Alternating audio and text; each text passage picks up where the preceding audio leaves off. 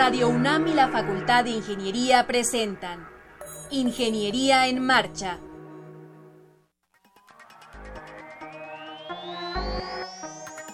Un espacio dedicado a la divulgación del quehacer de la Facultad de Ingeniería.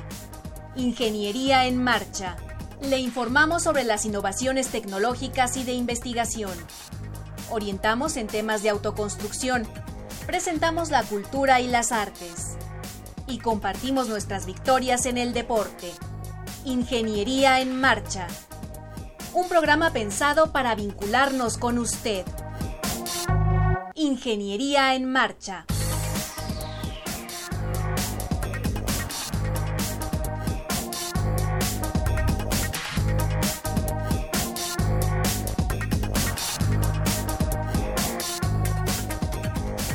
Amigos, muy buenas tardes. Con el gusto de siempre les saludamos en este martes 6 de septiembre de 2016. Yo soy Ernesto Mendoza y con el gusto de siempre también, como todos los martes, saludo a Alejandra Torres. Alejandra, ¿cómo te va de este mes patrio? Muy bien, muy contenta. ¿Ya estás preparada? Ya estoy preparada, ya tengo mi traje, ya estoy viendo si vamos a hacer pozole o enchiladas, a ver qué, ¿no?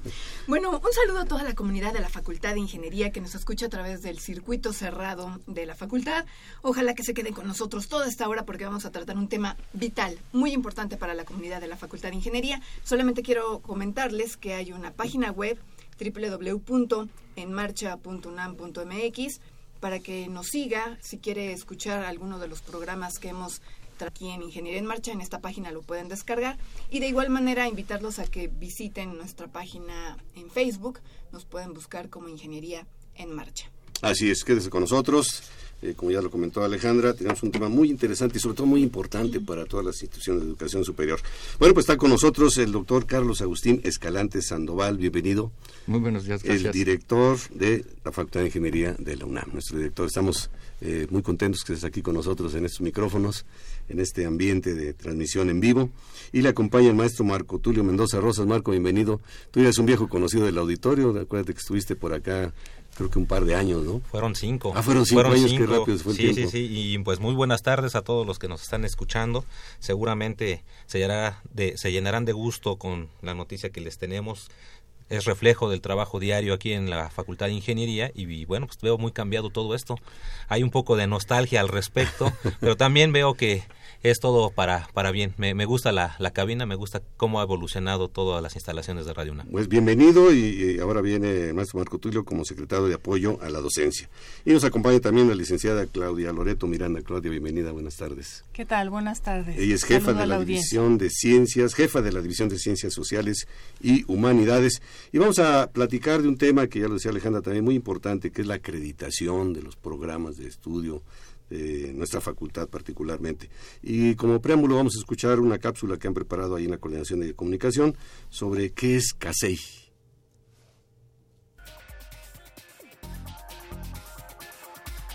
Facultad de Ingeniería. Acreditación de programas educativos. Importancia institucional. Uno de los desafíos de las instituciones de educación superior es contar y mantener niveles de calidad óptimos, para así garantizar una formación académica de excelencia. La acreditación de la infraestructura, los planes y programas académicos se realiza a través de una certificación pública. ¿Qué significa que un programa esté acreditado? Que cumple con normas y criterios de calidad, que tiene pertinencia social, que ha sido evaluado por expertos en la materia. Con esta acreditación, se logra una mejora continua del programa, mayores recursos, mejores oportunidades para los egresados y el reconocimiento del título en otro país. El organismo que realiza y otorga esta acreditación es el Consejo de Acreditación de Enseñanza de la Ingeniería, CASEI.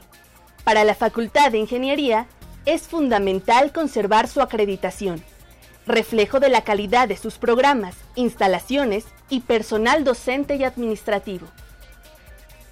Con la acreditación, se tiene una garantía pública de la calidad de las carreras evaluadas.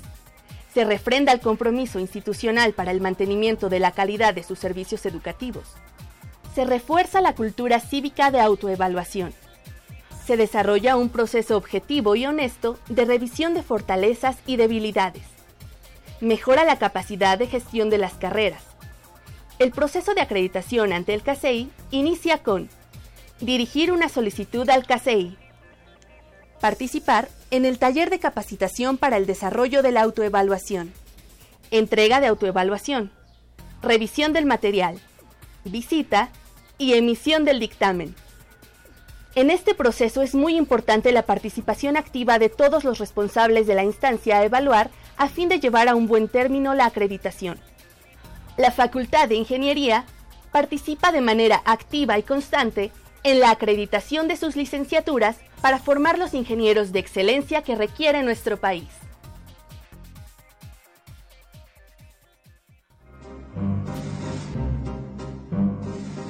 Para conocer las novedades editoriales que se publican en nuestro país, no te puedes perder la Feria de los Libros. Escúchalo todos los lunes a las 14 horas por el 860 de AM.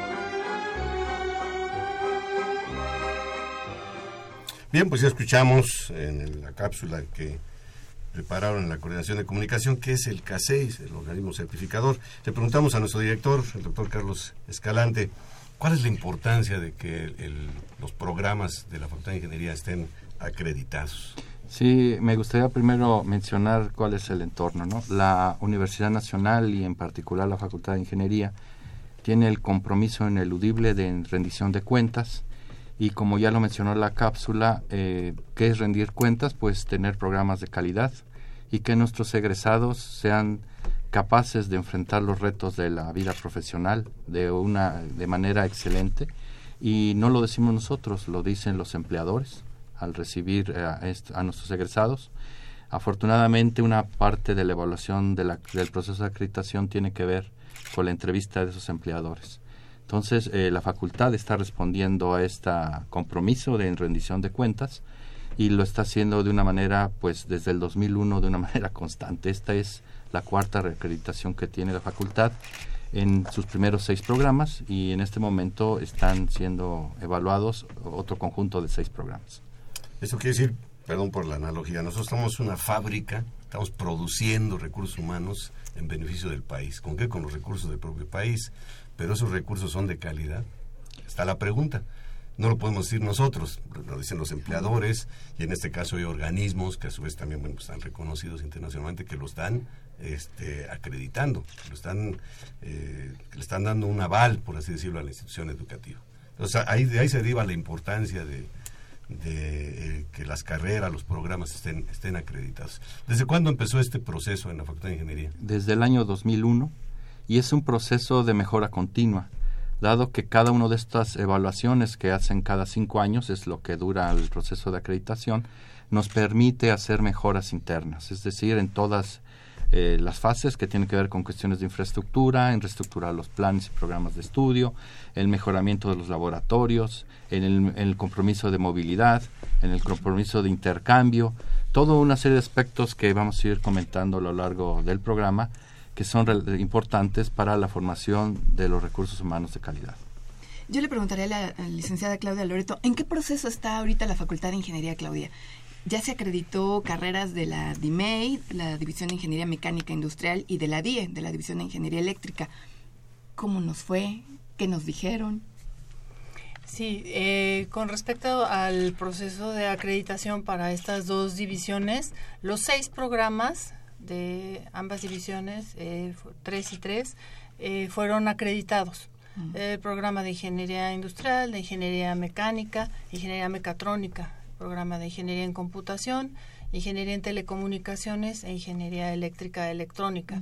Están acreditados con una vigencia de cinco años y bueno, estos programas lo que tienen que hacer ahora es parte del marco de referencia que tiene el CASEI es elaborar un plan de mejora eh, basado en aquellas recomendaciones y observaciones que se les hizo. Este plan de mejora están por entregarlo eh, aproximadamente dentro de un mes y eh, a partir de ello eso es lo que va a guiar el trabajo de mejora continua que mencionaba hace un momento el señor director. A ver, para nuestro público, ¿cuántas carreras está impartiendo actualmente la Facultad de Ingeniería, doctor Carlos Escalante? Tenemos 13 solo que una es de nueva creación, la ingeniería de sistemas biomédicos, y ya tenemos 12 pues de manera continua.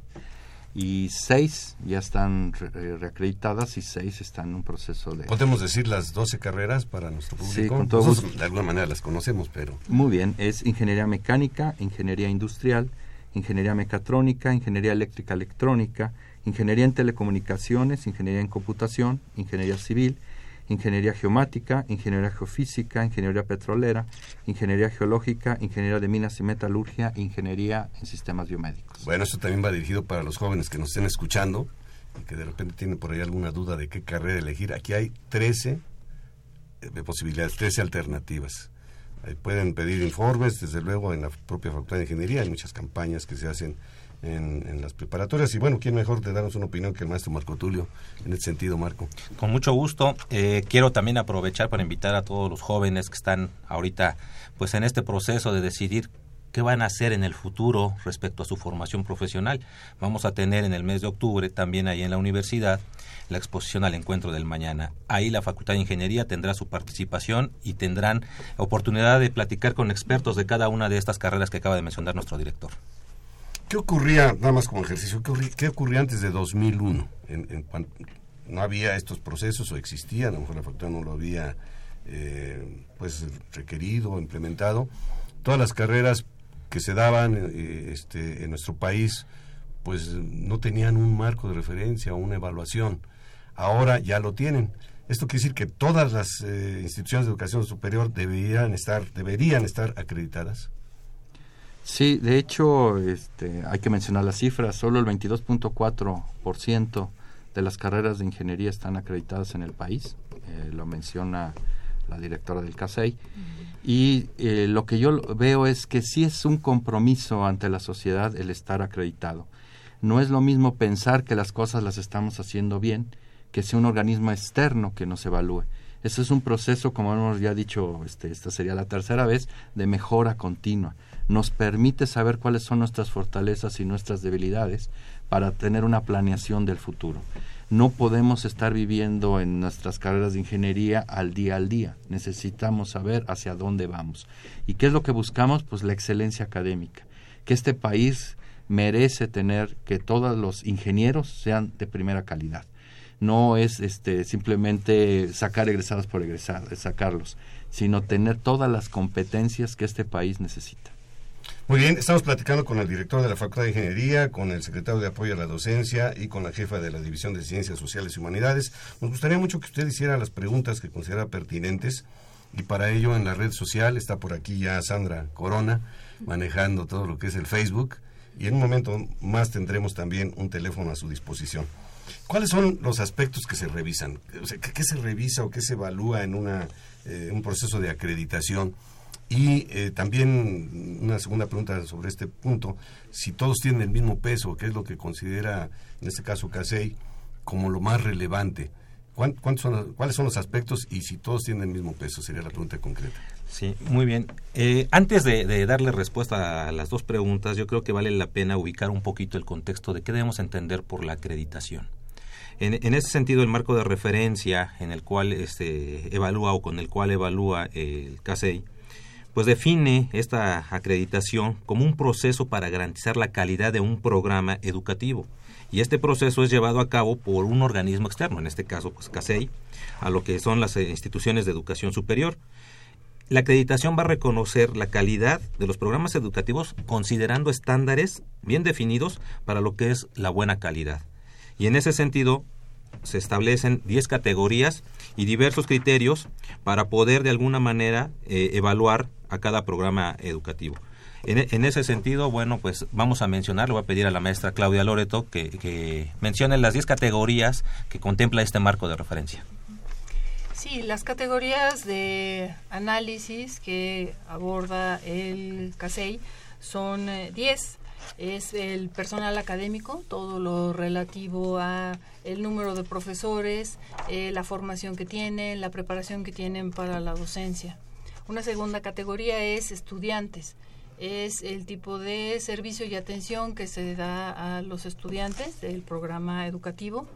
Una tercera es el plan de estudios planes de estudio que sean vigentes, que hayan sido revisados con cierta periodicidad de acuerdo a la normativa de cada institución. La evaluación del aprendizaje sería una cuarta, cómo se evalúa el aprendizaje, eh, de qué manera se pondera los diferentes, eh, desde la filosofía hasta los mecanismos que se emplean para evaluar. Una quinta categoría es la formación integral. Eh, muchos programas de ingeniería mencionan que lo que buscamos es formar integralmente a nuestros egresados. Entonces aquí en esta categoría se revisa en qué consiste esa formación integral y qué, cuáles son aquellas acciones que emprendemos para ello. La sexta categoría son los servicios de apoyo al aprendizaje, servicios que tienen que ver con las bibliotecas, las tutorías, todo aquello que apoya al estudiante en su paso por eh, la facultad y sobre todo aquellas que están eh, facilitando su egreso, como que es una cuestión muy importante, su titulación y su egreso. Una séptima categoría es la categoría de vinculación y extensión. ¿Cómo se vincula cada uno de los programas educativos con el sector productivo, con el sector público, con la sociedad en general? Claudia, te voy a interrumpir. En ese sentido, en este punto de cómo se hace la vinculación con, con los empresarios, ¿cómo es ese acercamiento? ¿Cómo, ¿Cómo hace la Facultad de Ingeniería para tomar en cuenta las opiniones de, de, los, de los empresarios, de la gente que ya es empleador de, de, ingenieros, para conocer su punto de vista en ese sentido.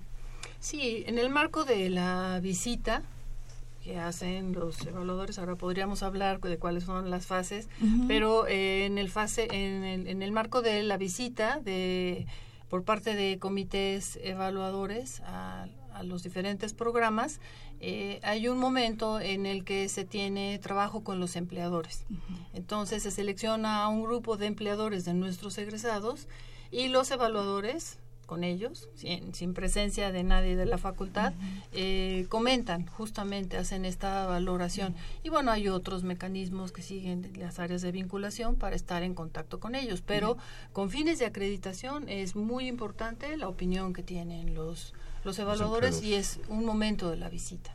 Claro. ¿sí?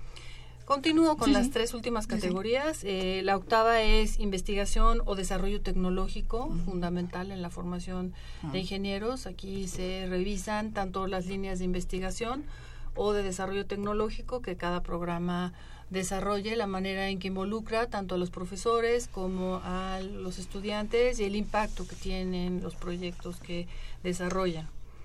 Una novena categoría es la infraestructura y equipamiento con que cuenta eh, la institución educativa, en este caso la facultad, pues tiene una gran fortaleza en sus bibliotecas, hay una preocupación eh, constante y ocupación constante por la infraestructura, entonces eh, salones, auditorios, en realidad es una categoría en la que sí puedo mencionar que la facultad siempre ha salido eh, bien evaluada en esto. Y por último, la gestión administrativa y el financiamiento que tiene que ver con eh, la forma en que se, se recibe, se ejerce tanto el presupuesto y la forma en que se administra en general eh, cada programa. Aquí sí me gustaría señalar que no se está acreditando la facultad, se están acreditando cada uno de los programas. Entonces, eh, lo que se hace es eh, ubicar información de cada programa y, bueno, más la información que se tiene en general de las diferentes instancias de la facultad. Yo no sé si nos diera tiempo de darle una repasadita a estos 10 aspectos. Yo alguna vez mencioné aquí este, de que al, hablar de la, de la educación, en un esquema o una visión muy generalizada, había cuatro cuatro pilares de la educación. Dije, yo los voy a decir en, no en ningún orden de importancia, simplemente para tener una institución que forme recursos humanos, pues tenemos que tener un espacio físico, tenemos que tener un grupo, un cuerpo de profesores, tenemos que tener un programa de estudio y tenemos que tener los alumnos, si no hay alumnos, pues todo se viene abajo, ¿no? Y de aquí se derivan muchos otros aspectos que ya se mencionaron, los servicios de apoyo, el, la calidad del aprendizaje, la formación integral, la vinculación con el sector productivo, la investigación, el desarrollo tecnológico y desde luego la gestión administrativa y financiera o financiamiento. ¿no? Eh, si pusiéramos, esto es una pregunta que puedo dejar ahí, a lo mejor no tendremos la respuesta, en orden de importancia, ¿Cuál se considera que pudiera ser eh, el, el, el, aspecto más importante de estos 10 que estamos mencionando? ¿Cuál considerarían ustedes? Yo podría dar mi opinión y Alejandra también seguramente la suya. Sí. Y no forzosamente que estemos de acuerdo, ¿no? pero este, eh, híjole, es que no es fácil, no es fácil. Pero yo alguna vez lo dije, que, que buena parte del, del éxito eh, está entre la relación profesores-estudiantes, lo que es el proceso de aprendizaje. Aún sin una adecuada infraestructura, porque me imagino que hay escuelas que no tienen todas las eh, facilidades que tenemos nosotros, que tenemos laboratorios mm, bastante bien equipados y demás, mm, aún con un plan de estudios eh, quizá no muy estudiado, valga la redundancia, pero si hay una buena relación profesor-estudiante, eh, el, proceso de aprendizaje y sobre todo con los medios de comunicación se puede dar. No sé qué opina la licenciada eh, para irnos en el orden. Luego le pediré la, opinión al director y, al maestro Marco Tulio. ¿Qué opinas de esta? Es, es difícil decir cuál es la más importante porque de alguna manera están, están ligadas, pero sin duda el personal académico es fundamental. Es fundamental. ¿Y cómo anda nuestro personal académico, señor director? Mm, pues bien, el, de hecho existe ya un programa de renovación de la planta académica y tenemos a 18 nuevos eh, profesores de tiempo completo que no llegan a sustituir, porque se pensaría que los que están no lo están haciendo bien. No, se trata de un poco de esta renovación generacional que permita eh, compartir las experiencias de toda la gente que tiene pues ya muchos años en la facultad y que eh, estas nuevas generaciones pues con mayor ímpetu logren fortalecer nuestra planta académica. Es tan buena que por eso estamos reacreditados, o sea, no lo decimos nosotros, ¿no? Simplemente el proceso de reacreditación ya evaluó la calidad de nuestro personal académico, que es eh, ciertamente muy bueno lo comparamos este, a nivel nacional, no muchos tienen un prestigio hasta internacional. O sea, nuestra planta académica es muy sólida y estamos en el mejoramiento permanente de este rubro. Y también comparto que creo que es eh, fundamental una planta académica sólida y lo que enseñamos en las aulas, lo que es el pizarrón, lo debemos de refrendar en los laboratorios. Por esto, esta administración ha hecho un esfuerzo importante por el mejoramiento de estos laboratorios. Prácticamente todos los laboratorios de docencia tuvieron un mantenimiento y unos de una manera pues este no necesitaban mucho pero otros de una manera profunda entonces estamos comprometidos en que esta infraestructura que se requiere en la facultad de ingeniería no solamente es en el salón de clases sino también la enseñanza en el laboratorio que es en algunas carreras de manera sustantiva entonces eh, esto de definir qué es lo más importante, si es el profesor, si es la infraestructura, creo que van todas de la mano. Todo es importante. Todo es importante, claro que, eh, como se dice, si no tenemos un profesor de calidad, pues aunque se tenga el mejor programa, las mejores instalaciones, pues no. Y ahora los profesores nuevos, o ya no tan nuevos, recientes, digamos, tienen un apoyo importantísimo, que es el centro de docencia, cosa que no tuvimos nosotros.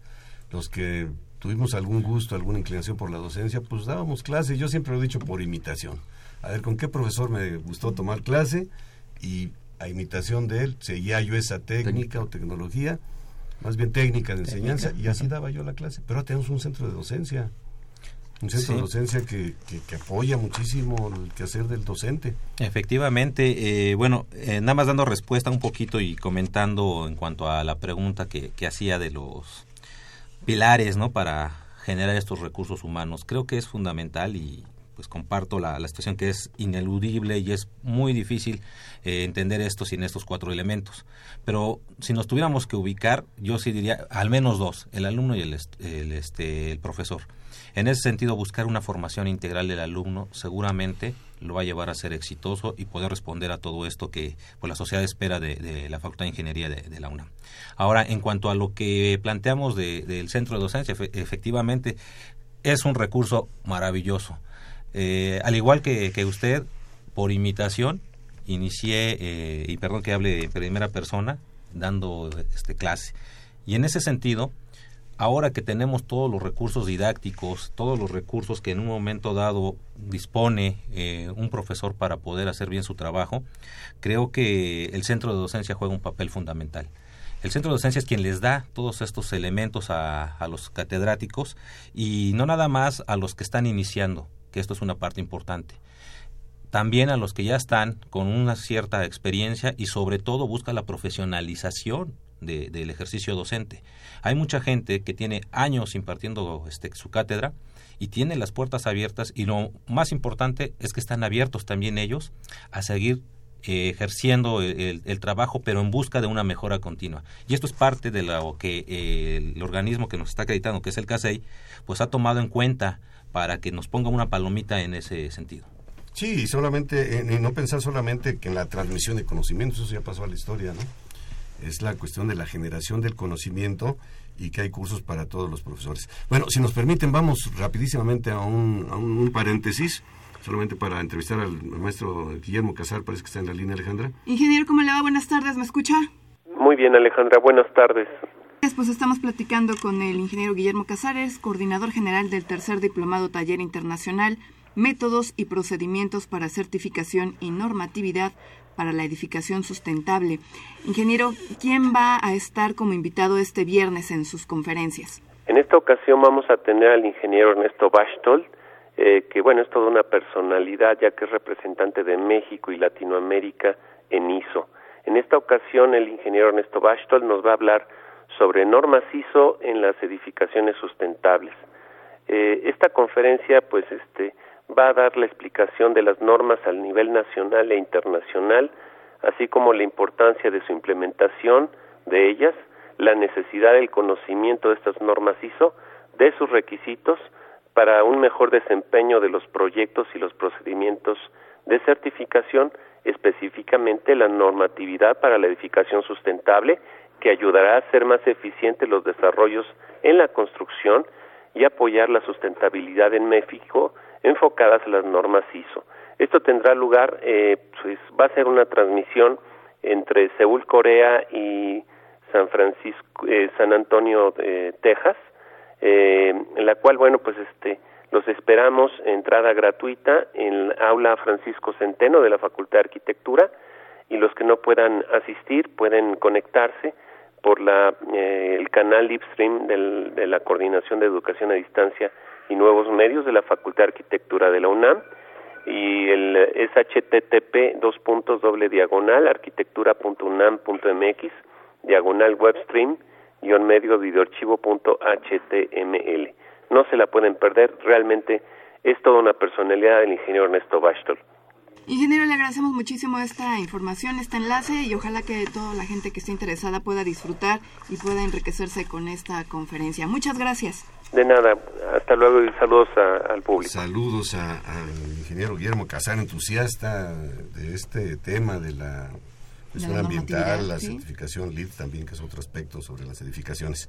Bueno, regresamos, estamos platicando, como le decíamos, con el director de nuestra facultad, con el secretario de apoyo a la docencia y con la jefa de la División de Ciencias Sociales y Humanidades. Pues veo estos 10 aspectos y indudablemente más de, importante, por ejemplo, la vinculación que comentaba, comentaba Alejandra, y, algo muy importante también la, inserción de del egresado a la planta productiva, pero yo diría ya titulado. Se tiene conocimiento de que algunos alumnos terminan su carrera y precisamente por entrar a trabajar no se titulan. ¿Qué, tan importante es que se titulen y qué medidas ha implementado eh, la facultad para alentar la titulación, doctor Escalante? Sí, eh, de hecho la, tenemos 10 opciones de titulación una nueva que nos autorizó el Consejo Técnico la, el año pasado y se ha hecho una un, este, una invitación masiva a todos nuestros egresados. Eh, créanme que producimos ingenieros, pero no titulados. Hay una buena cantidad de estos que ya tienen el 100% de créditos. Nos hemos dirigido por todos los medios, todos los jefes de división, incluso yo de manera personal he dirigido correos a todos nuestros egresados invitándolos a participar en cualquiera de estas 10 opciones. Algo que es muy relevante es el cambio en las opciones de titulación. Todavía hasta el año pasado el 62% optaban por una, la realización de una tesis y lo que estamos observando en este año es que un buen porcentaje de nuestros egresados están optando por la opción de titulación ya sea de experiencia profesional o por la ampliación de conocimientos. Les menciono que hasta el, día de viernes teníamos 1080 titulados, que es una muy buena cifra, una buena tendencia, porque les comento, la, la cifra histórica registrada en la Facultad de Ingeniería son 1147 y uh, estamos este, en estos pocos días de septiembre ya tenemos 1080 entonces la tendencia este, hace suponer que vamos a tener un, una buena tasa de titulación, pero esto es el trabajo de todos, o sea, las, todas las divisiones están trabajando arduamente en eh, eh, reducir el rezago en este aspecto. Se han hecho campañas, este, les comento, desde el mes de abril del año pasado, muy intensas por mejorar. La cosa no es llegar a un récord histórico, la cosa es mantenernos porque cada semestre eh, terminan su 100% de créditos alrededor de 600 nuevos este, egresados. Entonces, ¿cuál es, cuál es la, la meta? Pues por lo menos un 50% de cada semestre irlo eh, titulando. Entonces no es sencillo. ¿eh? Hablando en términos futbolísticos, hay que hacerles marcaje personal. ¿no? Nosotros hemos tomado el teléfono, lo hemos hecho ahí por instrucciones del director, y les hemos hablado. Eh, cada, cada alumno es un caso particular. Hay aquel que no se ha titulado porque tuvo que trabajar, porque ya no le queda tiempo. Entonces hay que pues, darles a conocer las, las eh, opciones que se tienen a través de experiencia profesional, por ejemplo, a través de su servicio social y entonces lograr que se vaya eh, aumentando ese número de, egresados. Claro. Y en el aspecto de los egresados, ¿Cómo, cómo se, se, va a dar ese seguimiento? ¿Cómo se les va a vincular? También es algo complicado, porque buscarlos, a lo mejor ya tienen el mismo correo, están trabajando, es gente que ya está muy involucrado en sus, en sus labores. ¿Cómo acercarlos nuevamente a su escuela, eh, doctor? Sí, eh, de hecho, desde el año pasado se creó la oficina de egresados formalmente, aunque teníamos la ayuda en años anteriores de la CEFI creamos nuestra propia oficina de egresados que se sitúa en Palacio Minería, esa está a cargo de la División de Educación Continua a Distancia y nos está permitiendo hacer este vínculo, no solamente pues para informarles de las opciones de titulación, sino que una vez que están titulados, pues mantenernos en contacto para primero pues sí ofrecerles los servicios que tiene la División de Educación Continua a Distancia, pero también ser un vínculo con los posibles empleadores. Entonces, es de esto, de esto se trata esta oficina de egresados, que de hecho había sido una observación permanente del Consejo de Acreditación y ya, ya está cubierto esto y tenemos ya un buen número de, este, de nuestros egresados anotados, de nuestros titulados. Muy bien. Eh, para nuestro auditorio tenemos ya un teléfono a su disposición, 55 36 89 89. Le repito el número, 55 36 89 89. Ahí está eh, Yadira Sánchez Vázquez, ella es estudiante de la carrera de Ingeniería Civil. Yadira Sánchez Vázquez, y nos gustaría mucho que nos llamara y participara con nosotros en el programa. Eh, yo le preguntaría a la licenciada Claudia Loreto, a partir de que empezó el proceso y hasta nuestros días, digamos, el, el rasero o los criterios que ha seguido CASEI han sido los mismos o cada vez son más difíciles de cumplir? O más exigentes, por no decir difíciles. Sí. No, bueno, no han sido los mismos. Digamos que el CASEI se funda en 1994. La Facultad de Ingeniería entra al proceso de evaluación con fines de acreditación en el 2001 y para ese entonces pues se tenía un primer marco o manual, manual en ese momento era un manual de referencia. Eh, con este manual fuimos, eh, con esos criterios fuimos evaluados tanto en el 2001 como en el 2006.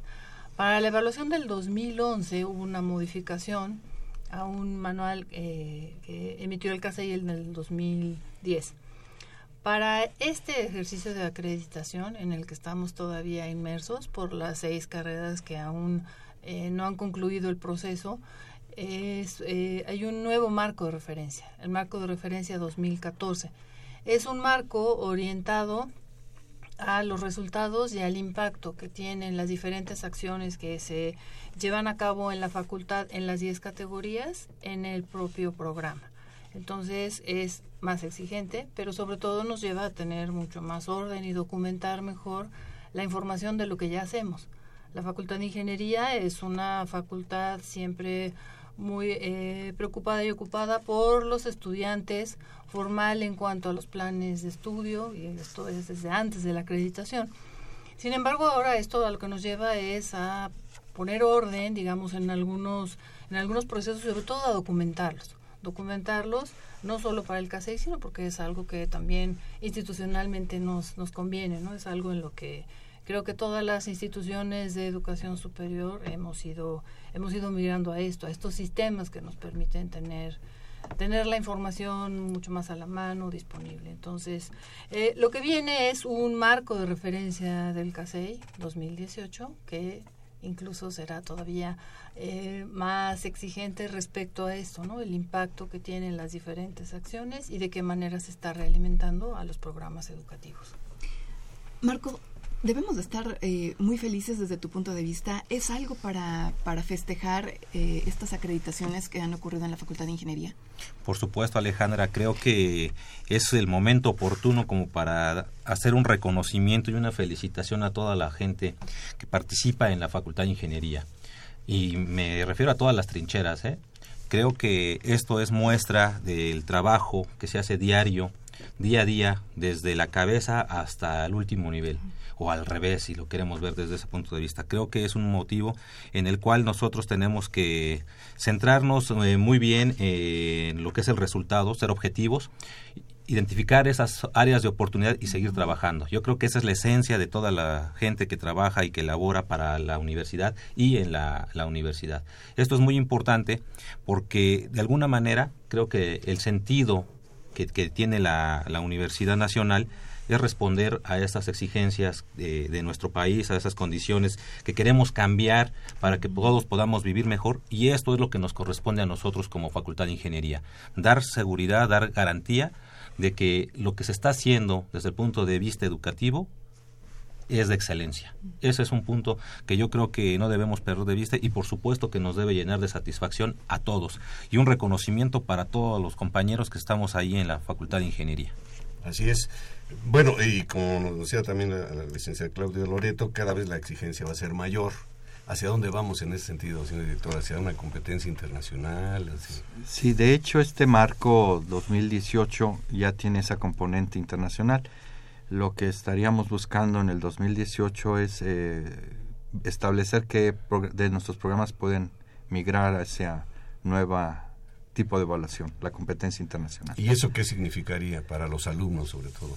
Eh, pues es un mayor compromiso porque el marco cada vez este es como lo hemos visto es cada vez más exigente y tiene mucho que ver sí con la titulación, ¿no? Es una parte sustantiva el tener índices de titulación cada vez mejores y créanme que en estos 15 son más, ¿no? Casi 12, 15, 18 meses vamos a hacer todo lo posible para tratar de alinear algunos de nuestros programas que ya están, van, pueden ser ya reacreditados, faltan otros seis, pero de ver de estos 12, quién puede en 18 meses tener estas capacidades para poder solicitar esta migración a la competencia internacional. Vamos a hacer todo el esfuerzo este, en la facultad para que eso se lleve a cabo. Bien, tenemos una llamada telefónica de David Santiago desde Coacalco. Felicita a la Facultad de Ingeniería y pregunta, ¿los ingenieros son los que hacen las carreteras? Sí, David, eh, pero dice que las carreteras están mal hechas en Querétaro, que están mal planeadas y constantemente en reparación. Gracias, David, por tu comentario y aprovechar para recordar el número telefónico 55 36 89 89.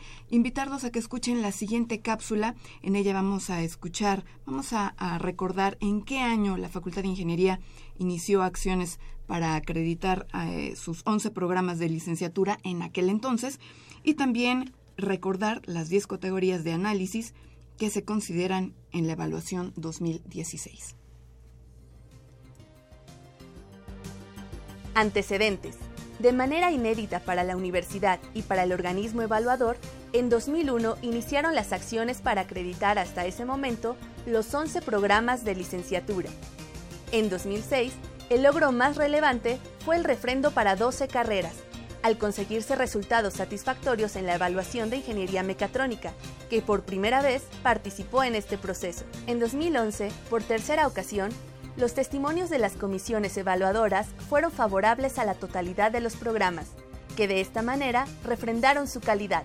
Durante 2016, los programas de ingeniería son evaluados con base en un nuevo marco de referencia, en vigor desde 2014, caracterizado por privilegiar las evidencias asociadas que tienen mayor incidencia en el cumplimiento de la misión y son determinantes en la operación de los programas. Categorías de análisis e indicadores para 2016.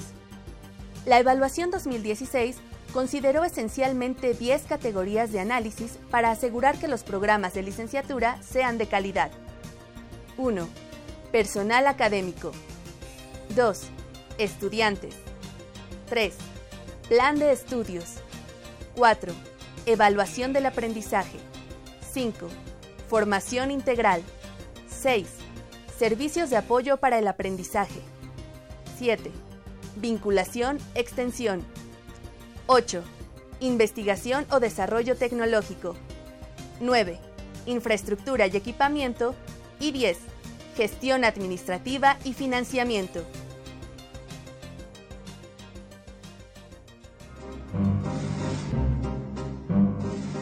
Para conocer las novedades editoriales que se publican en nuestro país, no te puedes perder la Feria de los Libros. Escúchalo todos los lunes a las 14 horas por el 860 de AM. Bien, estamos de regreso nuevamente. Nuestro teléfono 55 36 89 89. Le recordamos, si se nos acaba de sintonizar, que estamos platicando con el director de la Facultad de Ingeniería, el doctor Carlos Escalante Sandoval con el maestro Marco Tulio Mendoza, secretario de Apoyo a la Docencia, y con la licenciada Claudia Loreto Miranda, jefa de la División de Ciencias Sociales y Humanidades, sobre la acreditación de los programas o de las carreras que imparte la Facultad de, Ingeniería. Eh, no me quiero quedar sin contestar el comentario que hace David Santiago sobre la eh, que si somos los ingenieros que hacemos las carreteras y las hacemos, las construimos, las diseñamos, las planeamos y que están mal hechas, bueno, pues es una generalización. México tiene alrededor de 370 mil kilómetros de carreteras, eh, un porcentaje de ellas está pavimentada, que son las que prácticamente conocemos, y pues evidentemente las obras tienen una obra, una vida útil y hay que darles mantenimiento. Entonces esto también va alineado con lo que decía nuestro director, la calidad, hacia dónde tendemos, hacia la calidad, pero en todas las etapas, en la etapa de planeación, en la etapa de diseño, en la etapa de construcción, en la etapa de operación y mantenimiento. Sabemos que los recursos siempre son escasos y bueno, pues este, hay que estar dándoles mantenimiento a las carreteras. En algunos casos sí se tienen eh, tramos que pues eh, resultan sumamente dañados y permanentemente tienen que estar en reparación. Esto también tiene que ver con las cargas que circulan eh, y la frecuencia de las cargas que circulan sobre de ellas. entonces todos estamos involucrados, no solamente las que, los que construimos las carreteras, sino también los que las operan y los que les tendrían que dar mantenimiento. Esto, si hacemos la analogía con la educación, pues no podemos, por ejemplo, cumplir la acreditación y ya tirarnos a la maca, ¿no? Es un trabajo continuo, es un trabajo de mejora continua que nos permite durante cuatro años eh, estar trabajando permanentemente para que la siguiente acreditación pues sea mejor a la anterior. Claro. Em, doctor Escalante, ¿cómo ha sido la, la relación con la directora general del CASEI, con la maestra María Elena Barrera Bustillos? ¿Cómo se ha trabajado en ese sentido? Sí, bueno, por este medio quisiera agradecerle mucho a, la maestra Barrera porque ha tenido la gentileza de ocuparse y preocuparse por nuestros programas. Eh, tuvimos la, la, visita de ella en tres ocasiones y donde se les hizo una primera presentación de lo que estábamos este, formando para ingresar al programa.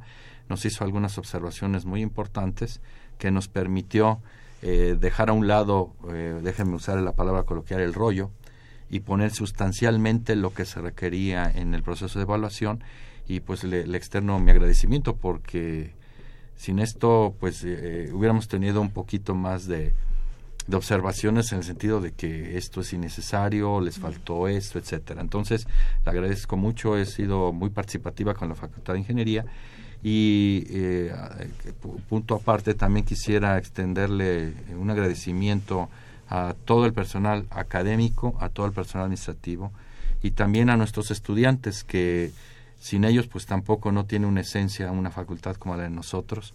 Y les les, les digo sobre este, en este medio comprométanse más porque deberemos de entender que se les está proporcionando sí una formación de calidad pero todo todo esto puede ser inútil si ellos no ponen de su parte entonces eh, externales ese compromiso que tienen hacia la sociedad la sociedad es quien les está proporcionando todos estos medios y que deben tener ese compromiso recíproco, ¿no? De eh, ser mejores ciudadanos y eso lo estamos proporcionando pues eh, con esta formación integral. Entonces el compromiso es de ellos y ojalá que respondan eh, de manera pues de acuerdo con lo que se les está dando.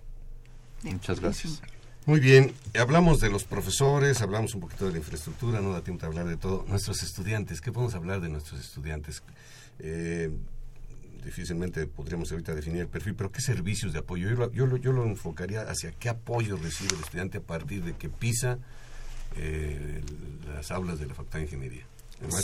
Mendoza. Esto es muy, muy importante. Eh, de hecho, sí hay muchos servicios de apoyo que ofrece la Facultad de Ingeniería actualmente a, los estudiantes.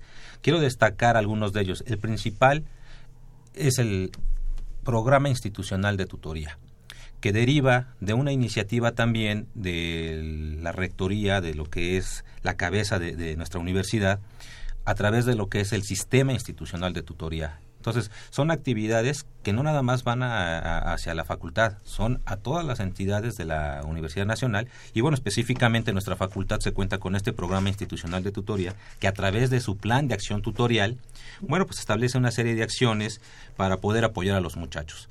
De manera así muy llana, eh, lo que buscamos es brindarles a los muchachos los recursos que fuera de lo que es eh, el contexto curricular requieren para poder salir adelante y ser exitosos. Les damos de alguna manera, diferentes elementos para que se logre su formación integral. Y esto implica no nada más cuestiones eh, técnicas. Estamos hablando de un acercamiento para su desarrollo humano, un acercamiento para lograr en ellos un enfoque de emprendimiento, que sean eh, tarde o temprano empresarios, que contribuyan de manera a, este, efectiva a la generación de empleos y que puedan de alguna manera cambiar condiciones, como decíamos anteriormente, de, en nuestro país. Eso en, en cuestión del, del, programa institucional de tutoría. tutoría. Sí. Por otro lado, también tenemos eh, algunos otros apoyos de carácter, por ejemplo, eh, de atención psicopedagógica. Se les apoya a los muchachos este, pues con asesorías cuando se llega a detectar que por ahí hay algunos problemillas que están interfiriendo en su desempeño escolar. Se cuenta con un grupo de profesionales de la psicología y pedagogía para poder orientarlos a que tengan mejores este, resultados. Contamos también con un programa muy importante de becas y que son becas no nada más eh, en cuestión de remuneración económica, sino también eh, en especie, por ejemplo, eh, de inglés, becas de inglés, que pueden ser en línea o presenciales. Se busca que todos los muchachos vayan conformando con estos diferentes programas un perfil que responda a lo que se plantea nuestra misión y nuestra visión como Facultad de Ingeniería. Bueno, y la, la, recepción que se hace de los alumnos, ¿no? Este, yo me remonto cuando entré a la Facultad de Ingeniería, nos recibían con una novatada tremenda. Ahora el señor director nos platica un poco cómo, cómo se recibe a los alumnos de nuevo ingreso en la Facultad de Ingeniería. Sí, eh, de hecho hacemos unas eh, sesiones de bienvenida donde explicamos pues brevemente, pasamos un video de qué es este, la Facultad de Ingeniería, de hecho muy bonito video de, la, de, este, de comunicación y les explicamos en qué consiste todo el proceso. Ahí interviene eh, Miguel Figueroa diciéndole el proceso de inscripción, pero también les damos el mensaje del compromiso que tienen ante la sociedad y de lo que no está permitido hacer, porque parece mentira, pero hay cosas relevantes. Dejan pasar el hecho de que en la universidad no se debe eh, consumir drogas, no se debe consumir alcohol, y desafortunadamente pues lo siguen haciendo. Les damos el mensaje de que no vale la pena truncar sus, sus sueños de ser ingeniero por hacer este tipo de cosas.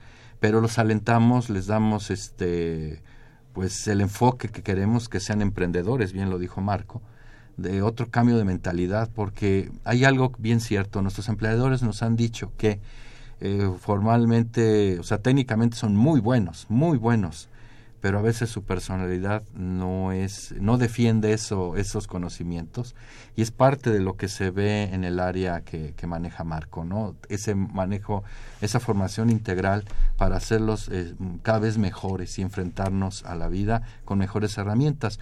Eso lo explicamos no en, en, en, en las reuniones de bienvenida y también hacemos una reunión con sus padres donde ellos nos externan cuáles son sus dudas, hacia dónde se están dirigiendo sus hijos, etcétera, ¿no? Entonces es una, una buena reunión de intercambio.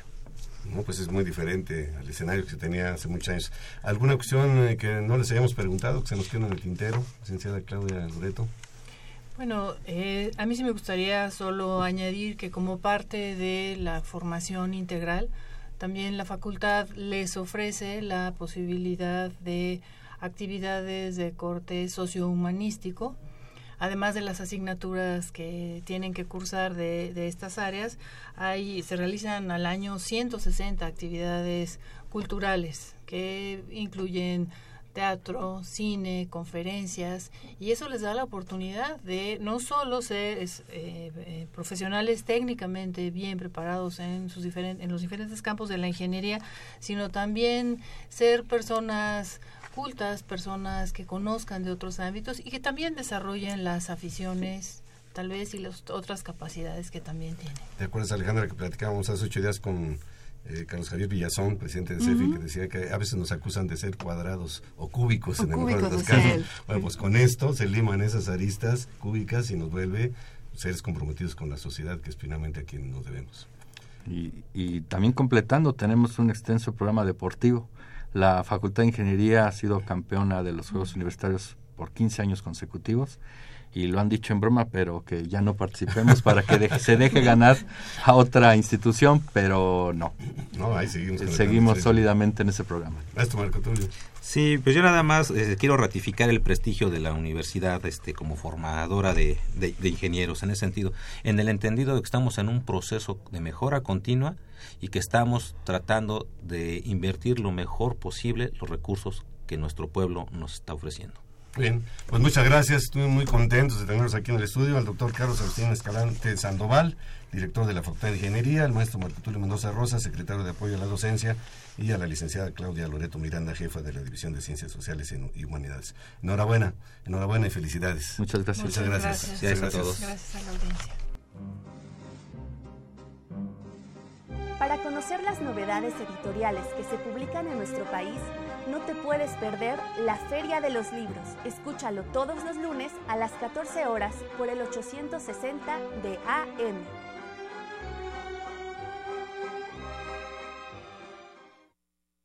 Bien, ya estamos de regreso y me da muchísimo gusto presentar a ustedes al maestro Oscar Herrera. Él es encargado, responsable, un apasionado de, de la música y director del coro Arcio Vialis de la Facultad de Ingeniería. Oscar, ¿cómo estás? Bienvenido. ¿Qué tal amigos Radio Escuchas de Ingeniería en Marcha? Muy buenas tardes a todos. Hoy me gustaría comentarles rápidamente que tendremos un concierto mexicano hoy martes 6 de septiembre uh -huh. con la Orquesta Sinfónica de Minería. Eh, es un honor para la Academia de Música del Palacio de Minería, por supuesto para la Orquesta Sinfónica de Minería. Es un honor que nos hayan elegido para participar en un concierto a beneficencia de los niños con aptitudes musicales y niños con aptitudes científicas. Resulta que dos fundaciones unieron sus esfuerzos para armar un concierto de música mexicana que será a beneficencia, por supuesto. Uh -huh. Estas dos fundaciones, por un lado, son canales de ayuda que se encarga de conseguir recursos económicos para pagar los estudios de pequeñitos que viven aquí en la ciudad y en provincia, sobre todo, con aptitudes científicas. Y la otra, Fundación Azteca. Así es, que ha creado todo un movimiento musical con orquestas y coros juveniles, basado en el modelo venezolano, por supuesto, que funcionó en los años 80 de manera maravillosa. Hoy será un concierto a beneficencia, como les decía, con estas dos fundaciones.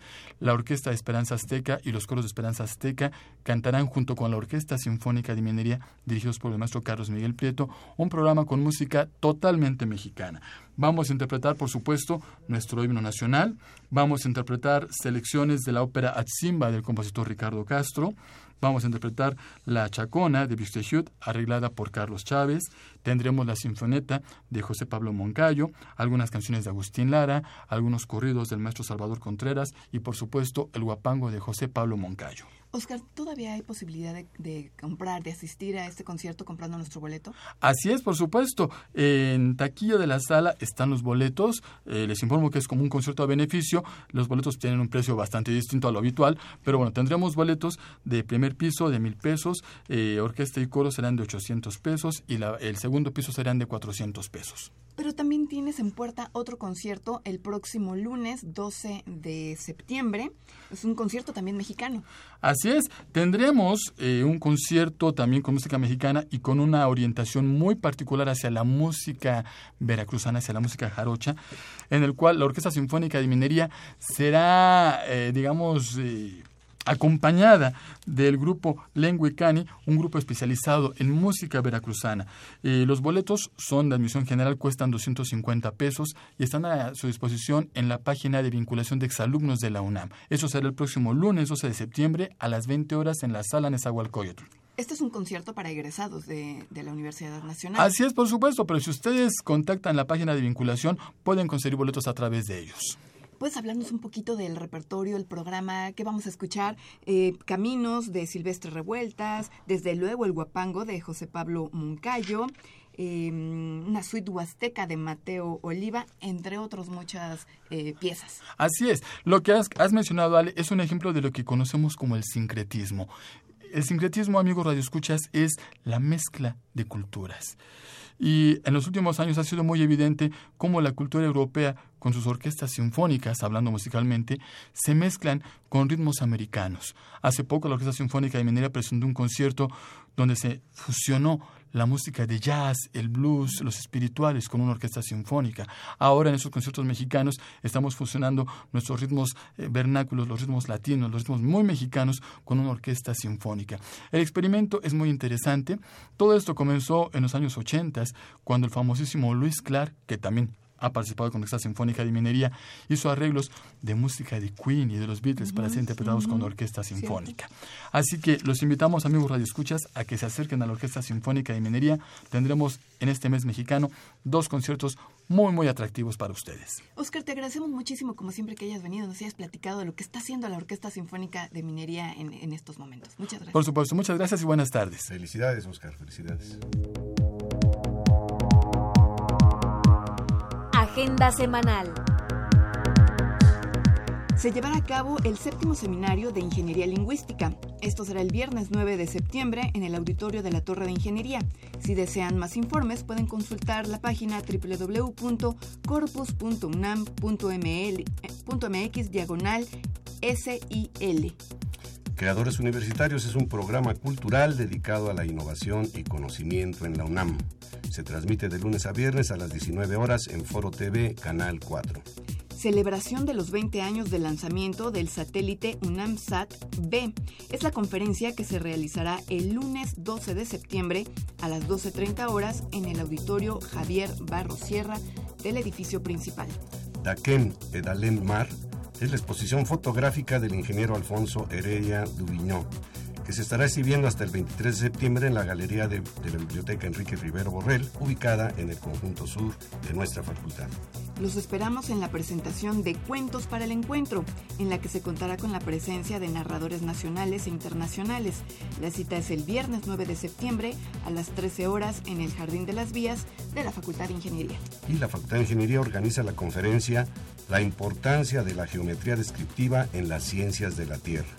La cita es el lunes 12 de septiembre a las 13.30 horas en el Auditorio Sotero Prieto, como ya dijimos, ubicado en el conjunto sur de la facultad. Nos vamos, Alejandra. Vámonos. No me resta sino agradecer el favor de la atención de nuestro público y desde luego la participación de Pedro Mateos en la producción del programa y de Socorro Montes en los controles técnicos. Lo esperamos el próximo martes, no se olvide, 12 horas, 8.60 de AM Ingeniería en Marcha.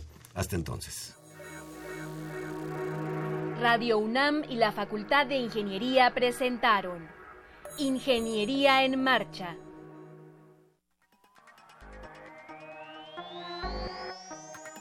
Un espacio dedicado a la divulgación del quehacer de la Facultad de Ingeniería. Ingeniería en Marcha. Le informamos sobre las innovaciones tecnológicas y de investigación. Orientamos en temas de autoconstrucción. Presentamos la cultura y las artes. Y compartimos nuestras victorias en el deporte. Ingeniería en Marcha. Un programa pensado para vincularnos con usted. Ingeniería en Marcha.